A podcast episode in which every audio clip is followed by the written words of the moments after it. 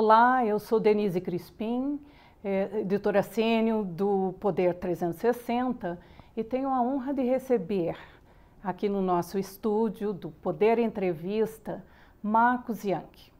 Marcos Yankee é um enorme especialista em agronegócio, professor do INSP e coordenador do Centro INSPE Agro Global.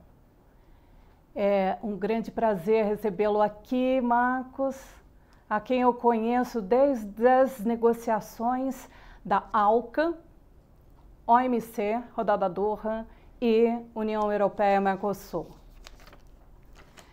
Marcos, é, nós estamos vivendo um super ciclo de preços de commodities agrícolas ou ela pode ser só em temporária por dois anos, como apontam vários economistas?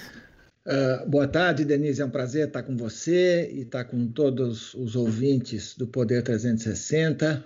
Uh, já, realmente já faz muito tempo que a gente se conhece e as agendas mudaram bastante desde então. A gente acabou não conseguindo concretizar as negociações, não é isso? Mas o agronegócio cresceu muito, né? Desde, desde 2000 ele aumentou cinco vezes em termos de exportação. Né? A gente exportava 20 bilhões de dólares, hoje exportamos 101 bilhões de dólares e tudo indica que esse ano vai para 120 bilhões de dólares ou mais. 20% de crescimento em relação ao ano passado, vai ser o melhor ano da história e tem obviamente a ver com essa, com essa questão do chamado novo super ciclo, o novo boom de commodities, né? A gente teve um boom nos anos 70, né, causado uh, principalmente pela crise uh, lá do petróleo, né, ao PEP e depois a puxada de preços também de várias commodities agrícolas e minerais. Tivemos um segundo super ciclo entre 2007 e 2012, que você deve se lembrar, né, e que, que, teve a ver com quebras de safras na agricultura em diversos países importantes, aumento da demanda, chegada da China no mercado.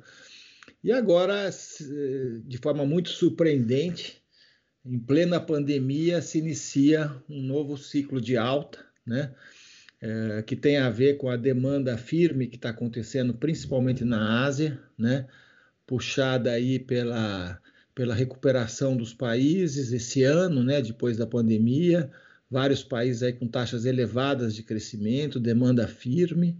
Ao mesmo tempo, a China teve uma crise de peste suína africana que dizimou 40% do rebanho da China e ela varreu o mercado comprando uh, carne bovina e carne suína e o Brasil teve um papel importantíssimo na venda de carnes para a China. Hoje não é mais só soja, né, como era no passado. Hoje, dos 36 bilhões de dólares que o Brasil exporta para a China, uh, lá no ano passado, a soja representa 20 bi, e o resto é, é carne bovina, carne de aves, carne suína, celulose, açúcar e algodão, né? Então tem vários outros produtos. Em todos esses produtos, a China é o principal destino do Brasil hoje. Então realmente teve uma diversificação e, e a crise da suinocultura chinesa está levando aquele país a reformar o seu modelo produtivo, eliminando a produção de suínos de fundo de quintal, criando granjas modernas com mais escala, com mais sanidade. ou seja, eles vão demandar, de um lado, mais carne enquanto a crise durar, mas também vão demandar muito mais soja e milho. Então, isso, isso realmente foi muito responsável pela puxada de preços que aconteceu. Né? É, e junto com isso, aqui no Brasil, um câmbio desvalorizado depois da pandemia, que ajuda a exportação, né? É, na verdade, esse câmbio deveria ter caído, mas não caiu por razões políticas e outras, né, de insegurança dos investidores, e uma taxa de juros muito baixa. Né?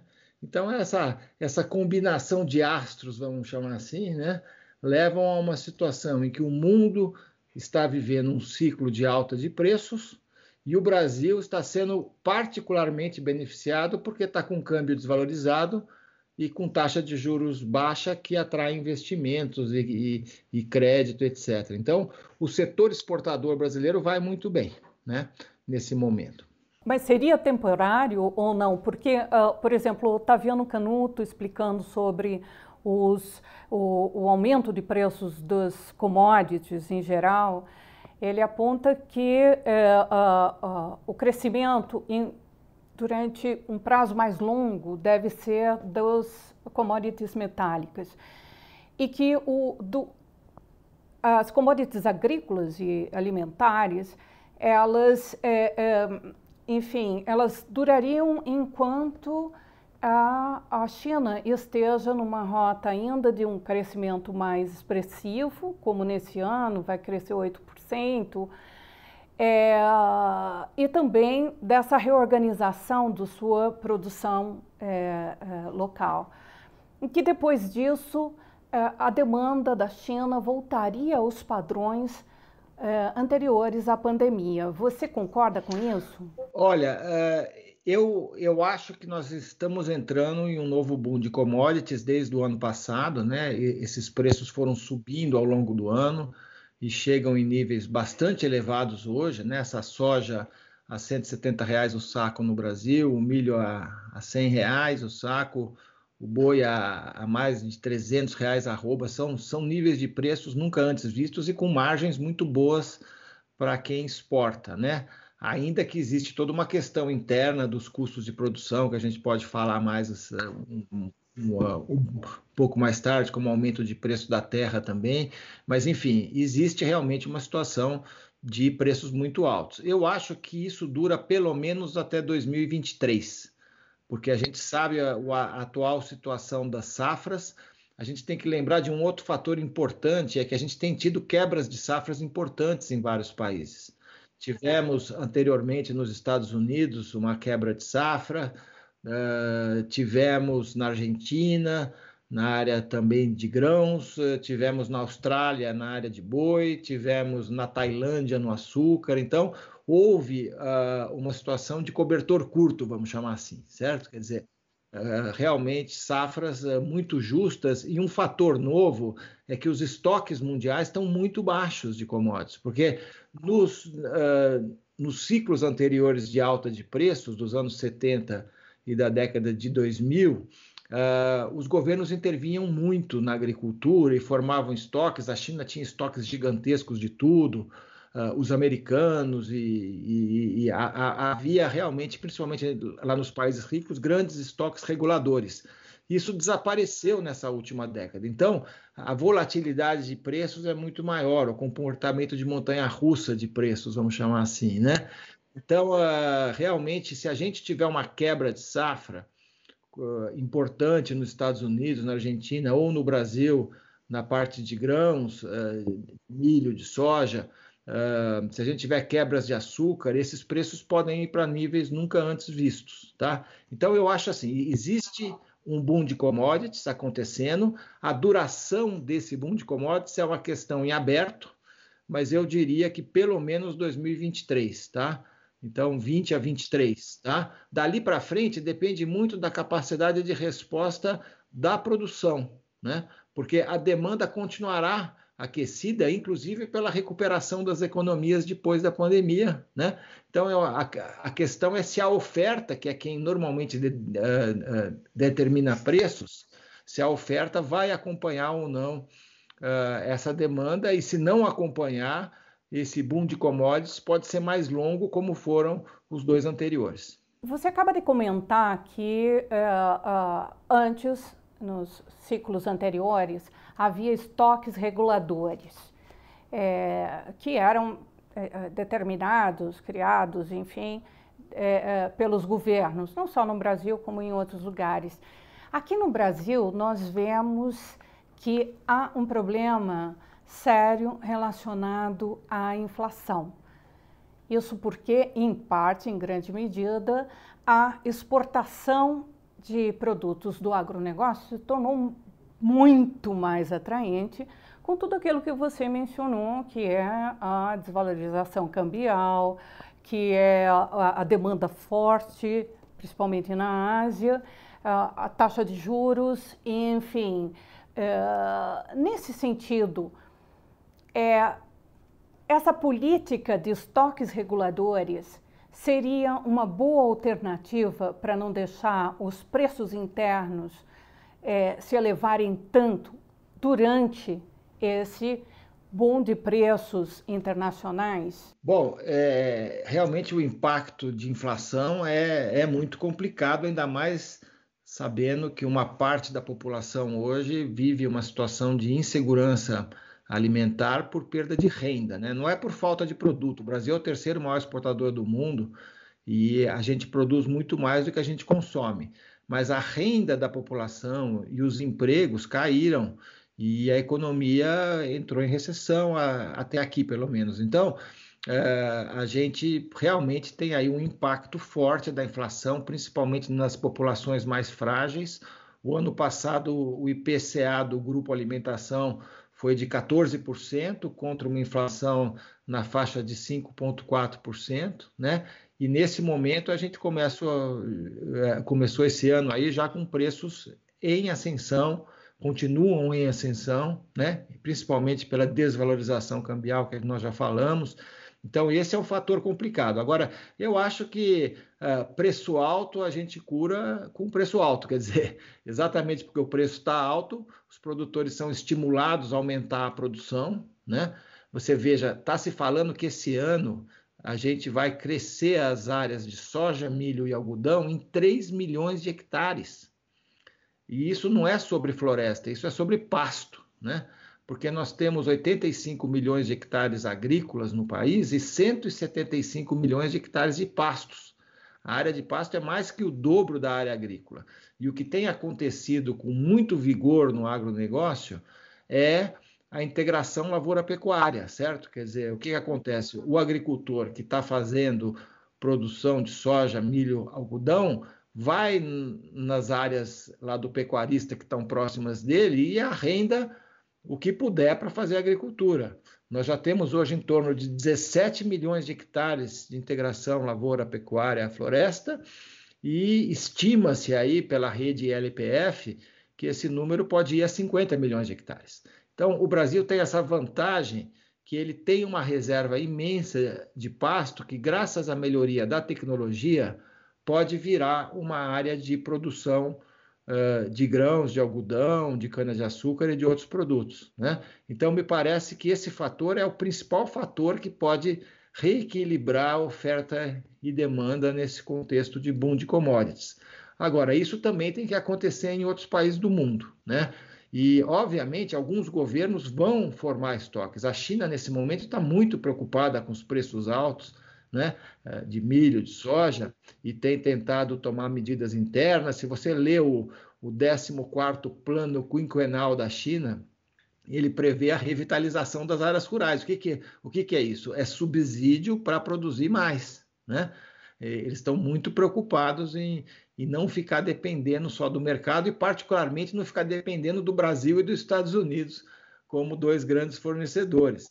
Então, me parece que os governos uh, vão, alguns governos vão partir para medidas de controle de comércio, uh, controle de preços, principalmente, e, e, de estoques. Mas eu acho que isso é uma coisa do passado, né, Denise? Lá atrás tinha muito disso, e isso era muito, muito mal gerido, né? Pois é, mas agora qual que seria a solução? Por exemplo, aqui no Brasil, é, em, em, que nós vivemos essa situação de aumento de preços, principalmente de proteína, né? da carne bovina, carne suína, das carne de frango aumentando, os ovos, enfim, isso tudo num contexto de renda baixa, de, de perda de renda por uma fatia muito grande da população.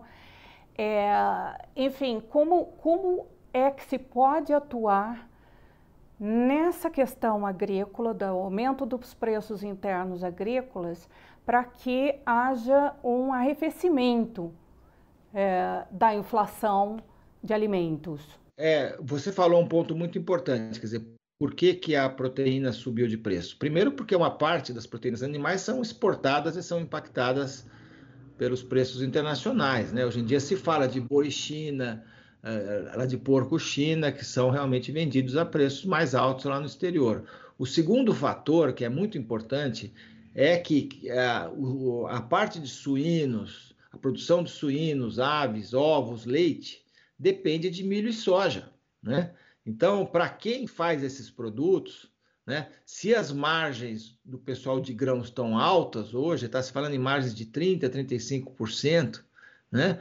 A margem de quem faz suínos e aves, tendo que comprar milho e soja muito caros, né, em reais, acaba sendo muito apertada. Então acaba isso acaba também impactando preços aqui dentro, né?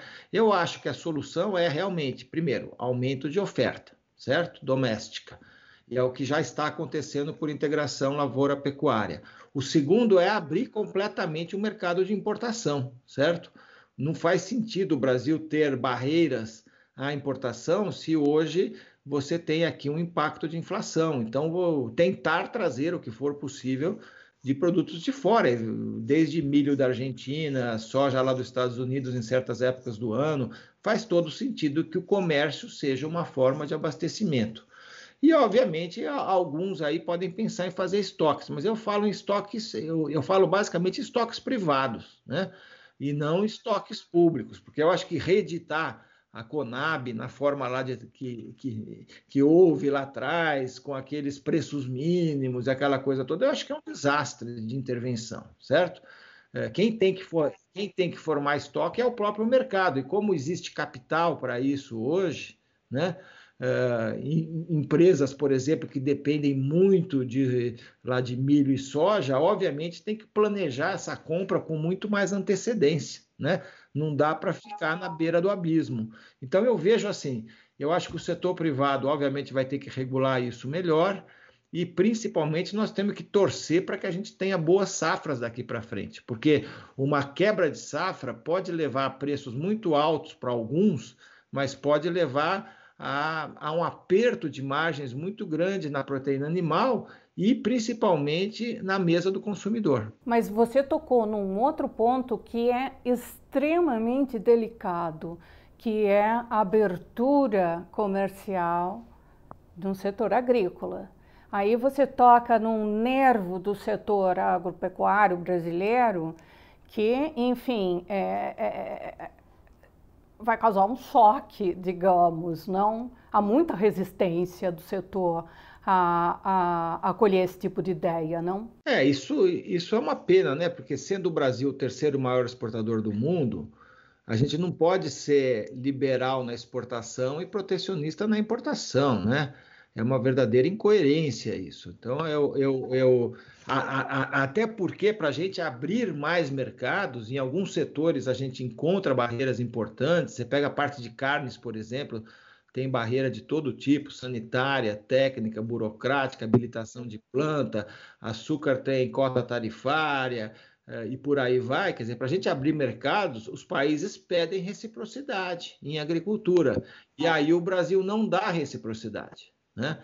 Então, eu acho que a gente tem que mudar esse discurso. Nós temos que ampliar os acordos comerciais com outros países, porque o agronegócio cresceu nesses 20 anos sem nenhum acordo comercial. A ALCA fracassou, o acordo com a Europa não foi ratificado ainda, a rodada de Doha não aconteceu. Então, a gente tem que principalmente incentivar acordos bilaterais ou parcerias estratégicas, como, como, alguns chamam, com a China, com a Índia, com a Indonésia, com países que, que têm enorme demanda potencial, né? E, e, e, temos que aceitar também importar mais. O Brasil, se, se você pegar os 10 grandes, os 10 maiores uh, comercializadores de commodities agrícolas no mundo, o único que tem exportação altíssima e importação baixíssima é o Brasil. Né? Estados Unidos e Europa hoje exportam menos do que importam em agronegócio. A China tem um imenso déficit comercial de quase 100 bilhões de dólares em agronegócio.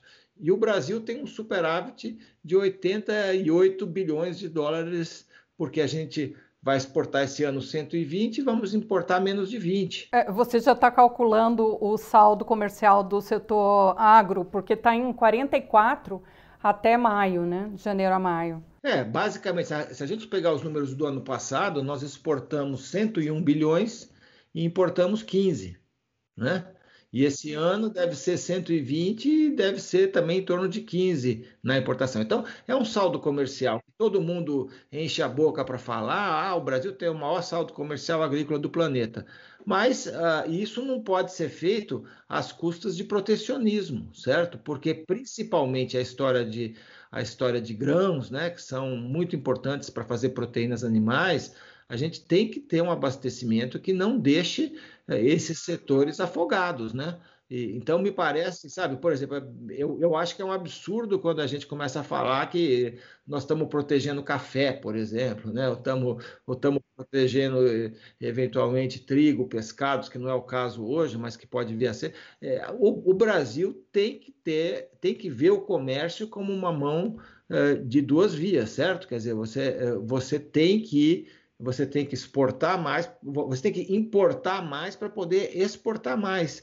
E isso inclui fertilizantes, defensivos, máquinas e equipamentos, certo? E, obviamente, diversas commodities que, que a gente pode estar trazendo de outros países e precisa trazer no momento em que os preços aumentam, em alguns casos, 40%, 50%, 60% desde o começo da pandemia. Agora, pegando carona nisso que você acabou de falar, no protecionismo está muito presente, especialmente no setor agropecuário brasileiro, é, você seria favorável à ideia do ministro Paulo Guedes da Economia de fazer um corte linear na tarifa externa comum do Mercosul de 10% assim que for acordado no bloco e mais 10% eh, no final deste ano.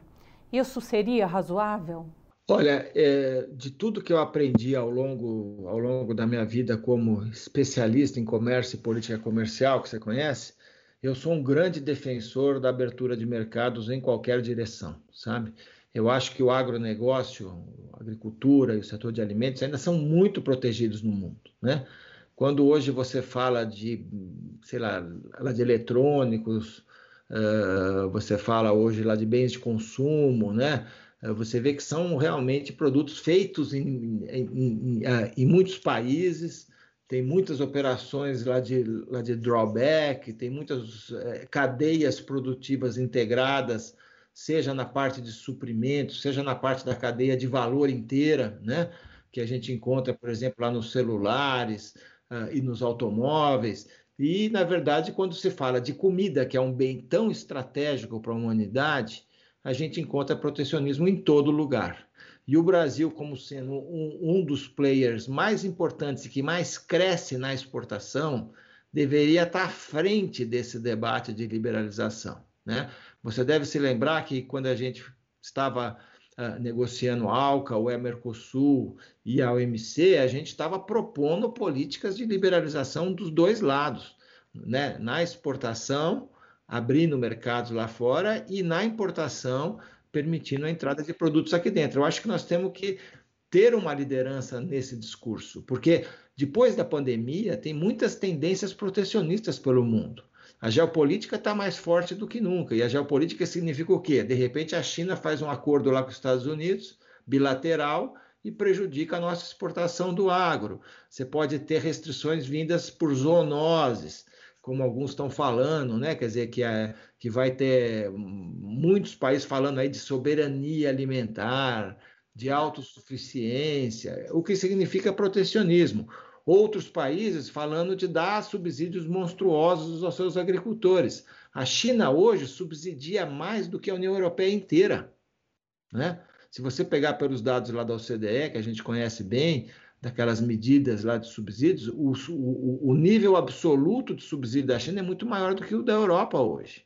Né? E vai ser ainda maior com esses programas de revitalização da agricultura que estão vindo no plano quinquenal. Né? Então, a gente tem que lutar por um comércio mais livre, uh, mais aberto em termos de acesso, menos subsídios distorsivos e, principalmente, o, o Brasil tem que enfrentar negociações bilaterais com os seus grandes parceiros que levem a acesso ao mercado, mas que também permitam eles de entrarem aqui no Brasil com outros produtos. Né? Então, eu acho, que a, eu acho que a agenda da política comercial é muito importante e ela pode ser feita, inclusive, por redução tarifária, como está sendo proposto pelo Guedes lá no Mercosul. Eu acho que faz todo sentido, porque nós ainda temos tarifas muito altas aqui no Brasil. A nossa, a nossa tarifa média é mais alta do que a dos países ricos. Né? Então, me parece que isso é muito lógico, seja para a indústria, seja para o agro, e isso pode levar também a uma maior participação do Brasil nas cadeias globais de valor, coisa que não acontece hoje. Hoje, o único setor de fato internacionalizado que o país tem é o agronegócio, né?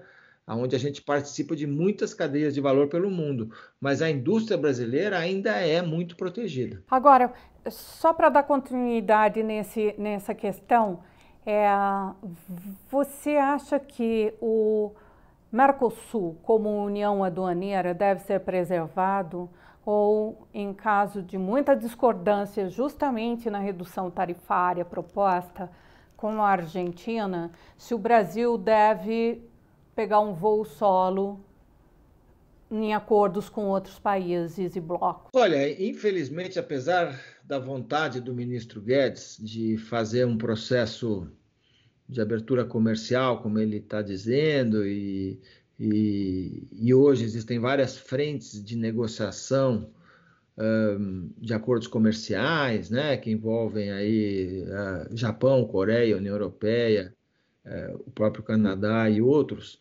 muito pouca coisa aconteceu, né, Denise? Quer dizer, é, essa aqui é uma agenda, é uma agenda perdida nesse governo, como foi nos governos do PT uh, durante aí tanto tempo. Quer dizer, a gente não faz nada desde 2002, na verdade, certo? Vamos ser, vamos ser sinceros. A gente, a gente perdeu a onda dos acordos comerciais. Estados Unidos avançou um monte de coisa, Europa outro outro monte de coisas e vários acordos feitos na Ásia a ASEAN dos países lá do sudeste da Ásia, uh, o TPP, né, que mesmo sem os Estados Unidos continua acontecendo, e mais recentemente o chamado acordo lá do RECEP, que envolve 15 países, né, uh, da Ásia e da, e da Oceania, né, Japão, Coreia e China no mesmo acordo, coisa quase inimaginável, mais o sudeste da Ásia, mais a Austrália e a Nova Zelândia, juntos representam 30% do comércio mundial. Portanto, muita coisa aconteceu nesse período e a gente ficou a olhar navios, né? Porque a gente, a gente cresceu, sem dúvida, sem acordo, porque as nossas commodities são muito competitivas, mas nós temos que nos proteger através de acordos, como a Austrália fez. A Austrália tem toda a sua pauta exportadora coberta por acordos com seus principais clientes. E a gente aqui ficou sem isso. O que, que acontece? Se vierem novas correntes protecionistas de aumento, aumentos tarifários pelo mundo, soberania alimentar, uh, restrições por zoonoses ou por saúde animal, e, a, e, a, e, agora toda a agenda ambiental, né? porque veja que o Brasil hoje virou vilão na questão do desmatamento. Se essas coisas virarem restrições ao comércio, a gente pode sofrer bastante. Então, me parece que temos que retomar os acordos. Não precisa ser aquele formato antigo de um mega bloco, pode ser simplesmente pegar os nossos 15 maiores clientes e, e trabalhar uma parceria estratégica que leve eh, a aumento de comércio mútuo, né? E ao mesmo tempo abrir um pouco mais a economia brasileira, inclusive no agronegócio, permitindo que o nosso coeficiente de abertura aumente, que hoje, hoje ele é muito baixo, né? A relação a relação comércio-PIB brasileira é muito baixa. Né? Com exceção lá do agronegócio, os outros setores são muito protegidos. Então, me parece que essa agenda está mais atual do que nunca. Né? Mas o mundo, infelizmente, está muito protecionista depois da pandemia. Mas eu queria voltar um pouquinho ao tema que você é, tratou sobre os riscos de quebra de safra é, nos países, grandes países produtores. É, Aqui no Brasil, com crise hídrica, a gente pode esperar quebra de safra para 2021, 2022? É, bom, a crise hídrica vai, vai atingir pesadamente o setor elétrico, né? Pelo que nós estamos vendo aí, está é, se falando em aumentos de 20% na conta de energia, é, mas em, em relação à agropecuária depende muito do momento das chuvas, né? Agora nós estamos, agora nós estamos falando de uma crise que é no meio do ano, que não é uma fase de plantio, né? O, plantio começa lá para setembro. É, e, e, e, esse ano tivemos um impacto principalmente na safrinha de milho, né? A soja ela foi bem, mas, mas o, o milho que sofreu mais uh, e realmente quebrou 20 milhões de toneladas, né? A, a previsão inicial era 110 milhões de toneladas de milho, e caiu para 90. A exportação, que ia ser de 35 milhões de toneladas, caiu para 25. Então, é, é, realmente teve aí um impacto no milho, que, que inclusive está refletido nesses preços bastante altos, mas agora vai depender de como vai estar tá a situação de chuvas a partir do começo do plantio lá para setembro. E eu acho que isso a gente não sabe. Quer dizer, a crise hídrica que vai acontecer nesse meio de ano reflete a falta de, de chuvas anterior. Mas a gente não sabe ainda se de setembro em diante, quando começa o novo plantio, se vai ter realmente algum problema, tá? Uh, mas se tivermos um problema, se tivermos, tem um grande risco, aí sim, do boom de commodities continuar uh, mais para frente. Por quê? Porque vai dar um, um, problema. Vamos dizer que a gente tem uma quebra de safra imensa aqui no Brasil por isso. Isso realmente impacta os mercados de pelo menos 10 commodities importantes que o Brasil exporta hoje. Agora, você tratou também de uma outra questão que é o Brasil sendo o vilão do desmatamento. Este ano nós temos a COP 15, que vai tratar de biodiversidade, e a COP da mudança de clima. O Brasil já foi um protagonista nessas negociações, hoje em dia está completamente à margem, justamente por causa das posições do governo em relação ao controle do desmatamento. E essas duas grandes conferências vão acontecer logo depois do período de seca que nós temos agora no meio do ano. É o período em que os incêndios se alastram muito mais na, na Amazônia. A gente sabe, no ano passado foi algo realmente dramático e atingiu também o Pantanal. É, e nesse sentido, eu queria saber é, de você é, como que o agronegócio pode responder a essa situação? Parte do agronegócio é também responsável pelo desmatamento? Olha, uh, o desmatamento aqui no Brasil é um fenômeno antigo, certo? Ele já foi no passado muito maior do que os níveis de hoje. O, o nível de hoje é um milhão de hectares por ano, tá?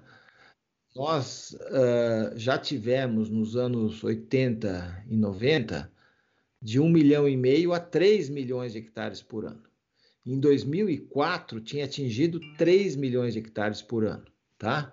E, e aí, durante oito anos, houve uma redução de 80% no desmatamento, graças a comando e controle, principalmente na Amazônia, no bioma da Amazônia caiu de 3 milhões de hectares para 500 mil hectares.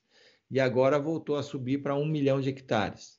Só que esta subida que teve, uh, uh, teve muito mais atenção do mundo do que as anteriores, né? porque naquela época não se monitorava tanto o que estava acontecendo aqui no Brasil.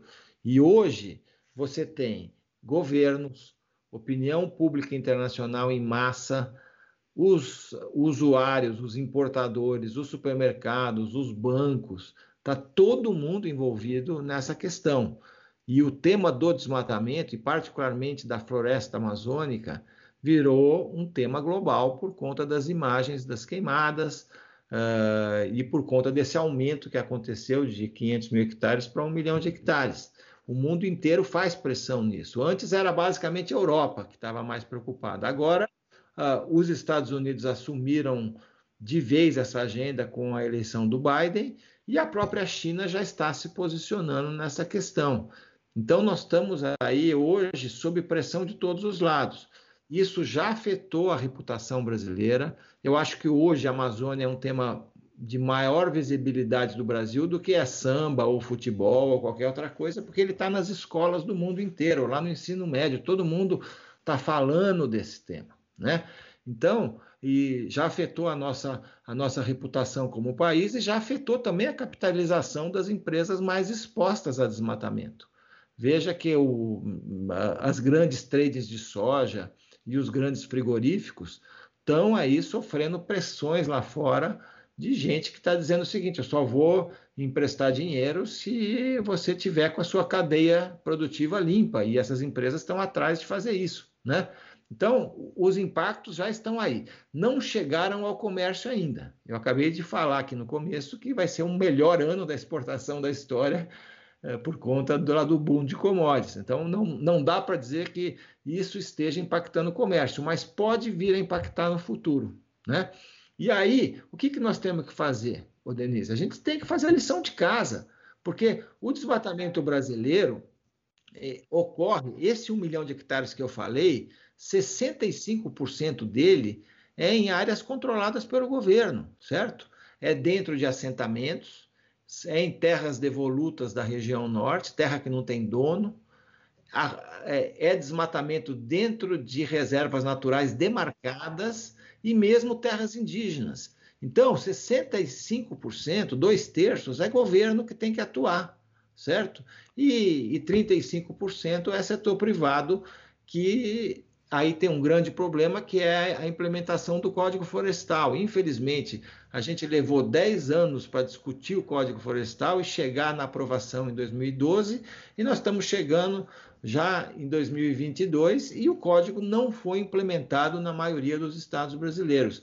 Tem aí sete ou oito estados que avançaram na implementação, nos programas de regularização ambiental, na, na validação do cadastro ambiental rural, mas a grande maioria não avançou.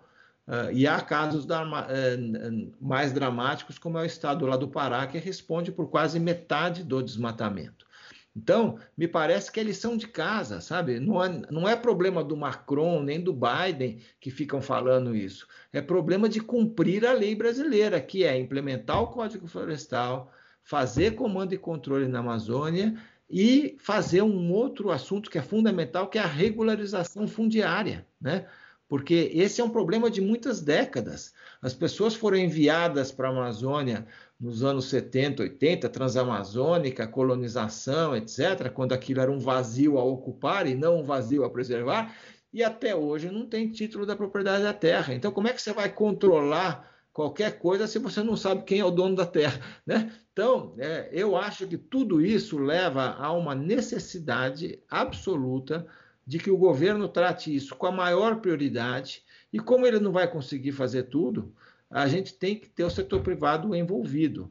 Ou seja, o tema da Amazônia, mesmo sabendo que a Amazônia representa uma parcela muito pequena da produção agropecuária brasileira, é um tema hoje que afeta a imagem, afeta a capitalização, pode afetar o comércio, portanto, tem que estar na agenda dos líderes do agronegócio e das empresas do agronegócio em todos os locais. Né? O que se chama hoje de ESG né? é uma nova forma de métrica de resultado de empresa, certo? As empresas não são mais avaliadas só pelo lucro e pelo crescimento, elas são avaliadas também pela, pela sua responsabilidade nas áreas ambiental, social e de governança. E todas as grandes já estão fazendo isso, isso tem que entrar, inclusive, nas médias e pequenas. Dá para a gente confiar que ainda neste governo haja uma política, enfim, mais favorável a toda essa agenda ambiental? Olha, Neste governo, eu não sei, porque nós estamos no meio de uma pandemia não controlada e com eleições no ano que vem, né? Mas uh, de 2004 a 2012, oito anos, o governo reduziu o desmatamento em 80%, certo? Fazendo comando e controle, uma série de outras coisas. Portanto, nós temos um exemplo há 15 anos atrás que isso foi feito. Por que, que a gente não conseguiria fazer no espaço de um ou dois governos? Me parece que é possível, mas tem que haver vontade política, certo?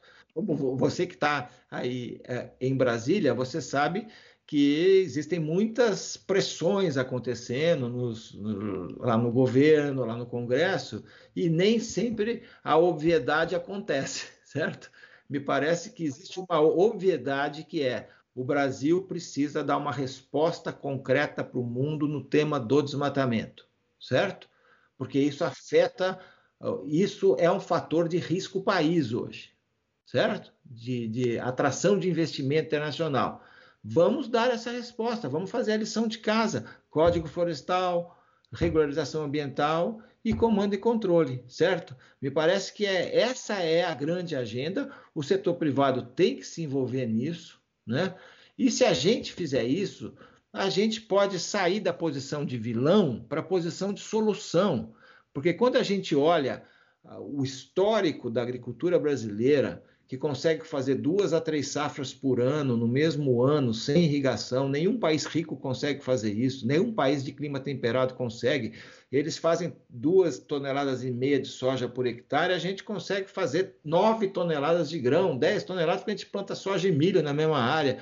A gente tem integração lavoura-pecuária, que eu já falei, nós temos plantio direto, nós temos uma matriz energética que é 46% renovável no geral e 82% na, lá na parte elétrica. Temos o Código Florestal que se implementado é uma lei é uma lei muito moderna, né? Quer dizer, uh, o resto o resto, tirando o desmatamento, as outras coisas da agricultura são muito mais soluções que podem ser usadas por dezenas uh, de países na área tropical, como o Brasil fez, mas uh, que ninguém vê hoje lá fora. As pessoas só veem o desmatamento. Né? Outra coisa importantíssima, super importante, é que 72% do problema de emissões de gases de efeito estufa estão ligados à energia e transportes não estão ligados ao desmatamento. O desmatamento é 6% das emissões. Energia e transportes é mais de 70%. Nessa área, a gente tem experiências muito interessantes. Nós estamos fazendo solar hoje em grande, em grande escala, está crescendo muito, eólica, biomassa e energia hídrica. Quer dizer, é um país que tem recursos naturais e que pode trabalhar todas essas quatro áreas: área, água, vento, uh, fotossíntese, né, que é biomassa, uh, e a parte lá do sol. Quer dizer, tudo isso aqui no Brasil deveria ser usado para a gente se transformar num exemplo internacional de energia renovável e aí sim contribuir na parte mais sensível e mais crítica do problema da mudança do clima. É, mas uh, também há um componente inter, uh, importante no, na questão do desmatamento, especialmente na região amazônica, que é a questão da umidade que se traz para a região centro-oeste e sudeste do Brasil. Ou seja, aí é que uh, o desmatamento pode ser diretamente prejudicial uh, aos brasileiros que vivem nessa região e aos produtores também nessas regiões. É, o, o, o, que, eu, o que eu tenho dito é, é, que eu acho que dá uma resumida nisso, que é o seguinte: a, a agropecuária brasileira pode ser vilã, vítima e solução. As três coisas. Ela é vilã no desmatamento descontrolado e na não implementação do código e essa coisa toda, do, do código florestal. Ela é solução quando a gente fala de duas safras por ano, integração lavoura-pecuária, plantio direto, energia renovável. E ela é vítima porque se nada for feito, a agricultura brasileira como um todo vai ser penalizada pelo processo de mudança do clima, né? E nós já estamos vendo isso acontecer, sabe? Nós estamos dando aqui um curso, uh, um curso lá para vários produtores rurais nesse momento de gestão e governança no agro, e foi muito interessante que uh, a gente falava assim, o, o, o que, que é mais importante hoje na gestão da sua empresa? E sempre era a lucratividade, a governança, né? a questão, enfim, questões ligadas à produção e produtividade. E lá embaixo estava a parte de, por exemplo, tecnologia, que é um negócio que hoje todo mundo domina, e a parte de clima também estava lá embaixo. E agora, nas últimas turmas, o clima subiu muito. E por que, que subiu muito na prioridade? Porque está tendo veranico, está tendo uh, sabe, problemas localizados, né, que, que, são diretamente ligados ao clima, estão acontecendo em diversas regiões. Né? Esse ano tivemos uma quebra de safra de milho muito forte. Então, eu acho que o tema do clima, da mudança do clima e do impacto que isso tem uh, nas safras, uh, vai ser cada vez mais importante vai estar cada vez mais no, no, lá no topo das preocupações dos produtores agropecuários. Tecnologia sempre esteve na preocupação dos produtores desde a época, você mencionou recentemente num artigo para nós, na época de Olacir de Moraes. É, eu vi um estudo do INSPER que diz que é, 46% da produção é, é, é digitalizada hoje em dia e que isso significou um aumento de 10 pontos percentuais em relação ao que se tinha antes da pandemia de Covid.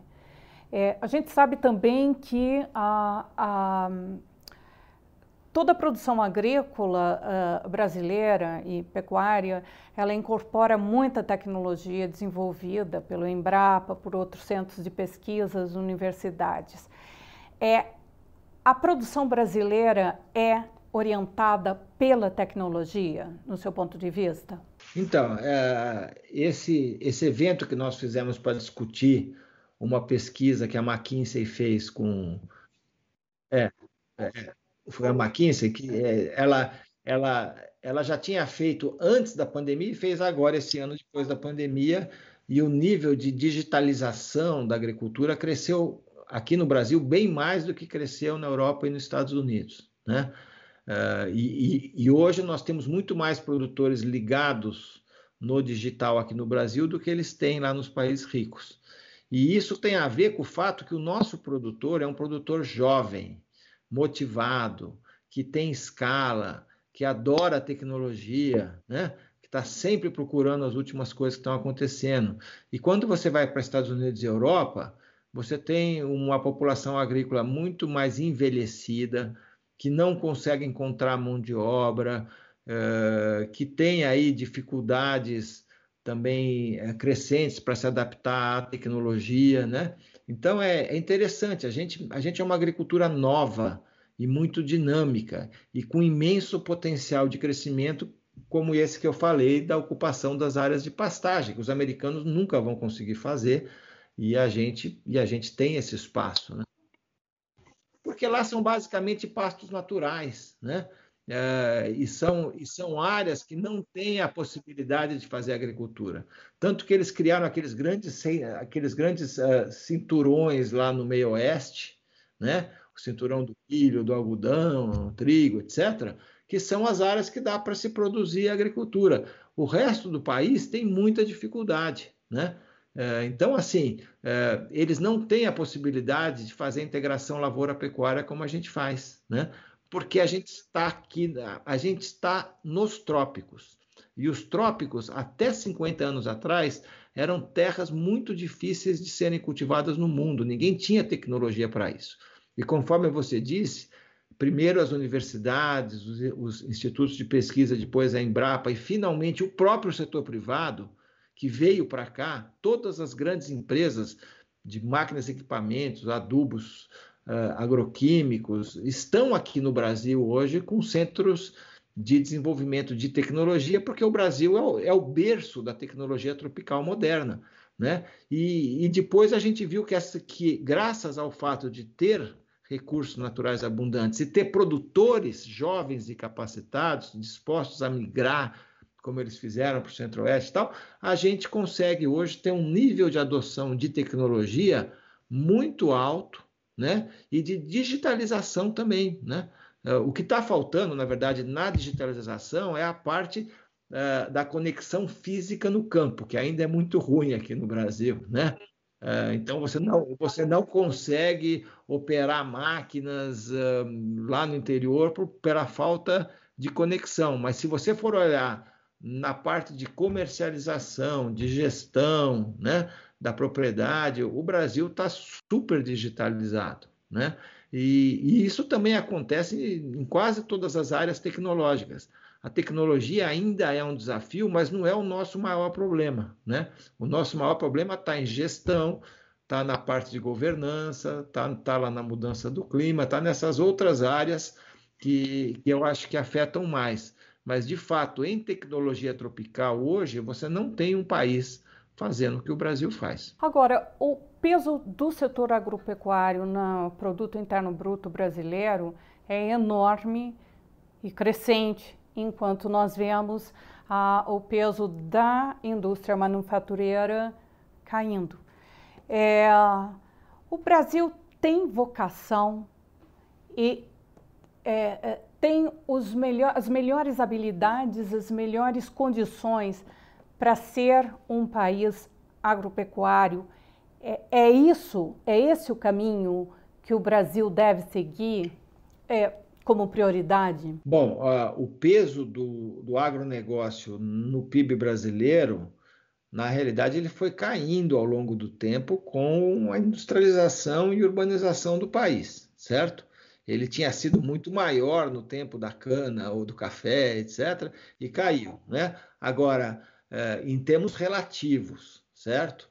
Agora, ele representa hoje 21% do PIB e em torno de, aliás, 20, 25% do PIB, agora nas últimas mensurações, e representa uh, ah, 50% das exportações. Né? Então, nas exportações é indiscutível esse papel. No PIB, o que está acontecendo? A agricultura está ganhando mais espaço dentro do agronegócio, que é um fator interessante. Graças a, a, essa, a essa questão de que a agricultura está crescendo em área, está crescendo em produtividade, os produtores são maiores hoje, comercializam melhor, uh, está havendo um aumento do PIB da agricultura dentro do PIB do agronegócio. Mas o PIB do agronegócio como um todo tem caído. Agora, o que eu acho mais importante não é uh, qual é o, a parcela relativa que o agronegócio tem no PIB, mas é o fluxo, certo? O fluxo caminha para isso que você disse, quer dizer, este setor é o único setor competitivo globalmente, talvez agricultura e minerais são os dois, mais competitivos, uh, e ele tem um papel crescente no mundo, porque quando a gente fala que nós estamos em boom de commodities no mundo, quer dizer que está faltando produção, certo? E por isso que os preços subiram. Né? Então, é, ao contrário de alguns que acham que a pauta agrícola é a pauta atrasada do país, né? Ficam falando, até hoje tem gente que vai falando, ah, por que, que o Brasil faz soja e não faz chip de computador? Ora, porque o chip de computador o preço despencou no mundo e a China dominou. E nós não vamos competir com a China. Agora, a soja, quem faz soja no mundo para exportar? Brasil, Estados Unidos e Argentina, certo? E o mundo precisa de proteína vegetal para fazer proteína animal.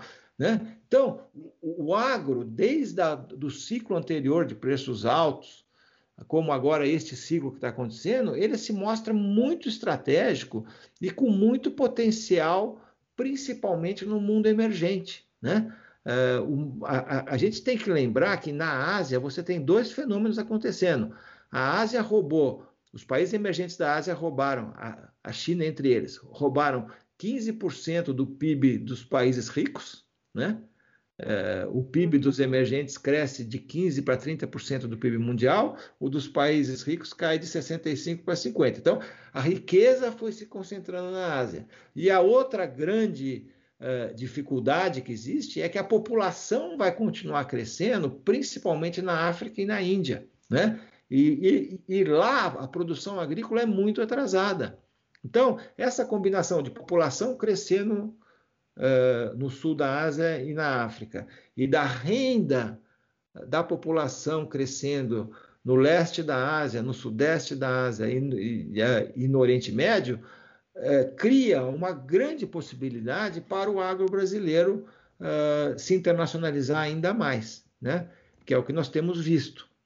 Então, é, eu, eu acho que isso dá esse, esse, esse dinamismo que você falou. O dinamismo está na presença internacional, certo?